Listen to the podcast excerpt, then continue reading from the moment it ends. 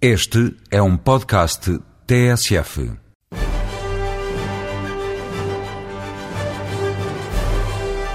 Durante a década de 50, James Stewart rodou com um amigo e realizador Anthony Mann um total de cinco westerns e que o converteram num dos mais carismáticos atores deste género de cinema. You boys going to try for the Winchester? I sort of thought I would. You'll have some tough competition. Who do you figure's the toughest? Well, um, as of now, uh, Dutch Henry Brown. You ever hear of him? No, can't say I recall the name.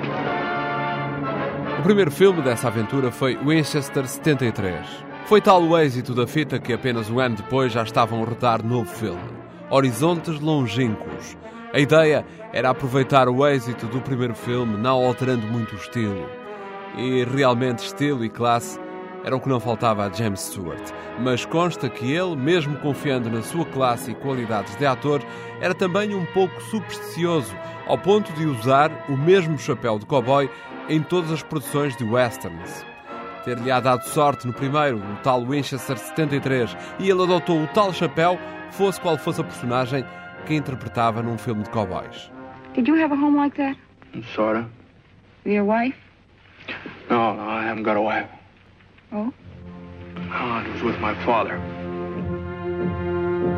Em cinco anos ele rodou cinco filmes e na última dessas produções já o chapéu estava de tal forma maltratado que já não aguentaria mais um filme. Mas também é verdade que James Stewart e Anthony Mann não fizeram juntos mais nenhum western.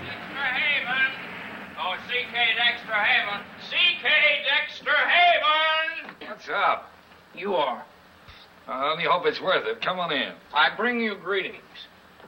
Cinderella's slipper. It's called champagne. Champagne is a great leveler. Leveler. It makes you my equal. O ator, que era considerado uma das mais carismáticas estrelas de Hollywood, morreu em 1997 com 89 anos e fez cinema até ao final da vida, quase 100 filmes no currículo. Esteve nomeado cinco vezes para o Oscar, ganhou em 1940 por Philadelphia Story. E querem saber o que é que ele fez ao Oscar? Enviou-o para o pai, na Pensilvânia, que o colocou na montra da loja da família. E lá esteve em exposição até 1965. C.K. Dexter Haven, you have unsuspected depth. Oh, thanks, old chap. But have you read it? Well, I, I was trying to stop drinking. I read anything. And did you stop drink- drinking? Yes.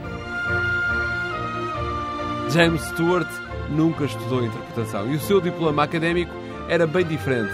Ele era formado em arquitetura e com boas notas. Consta também que era muito bom a tocar acordeão. Está a ver quem era o James Stewart, não está?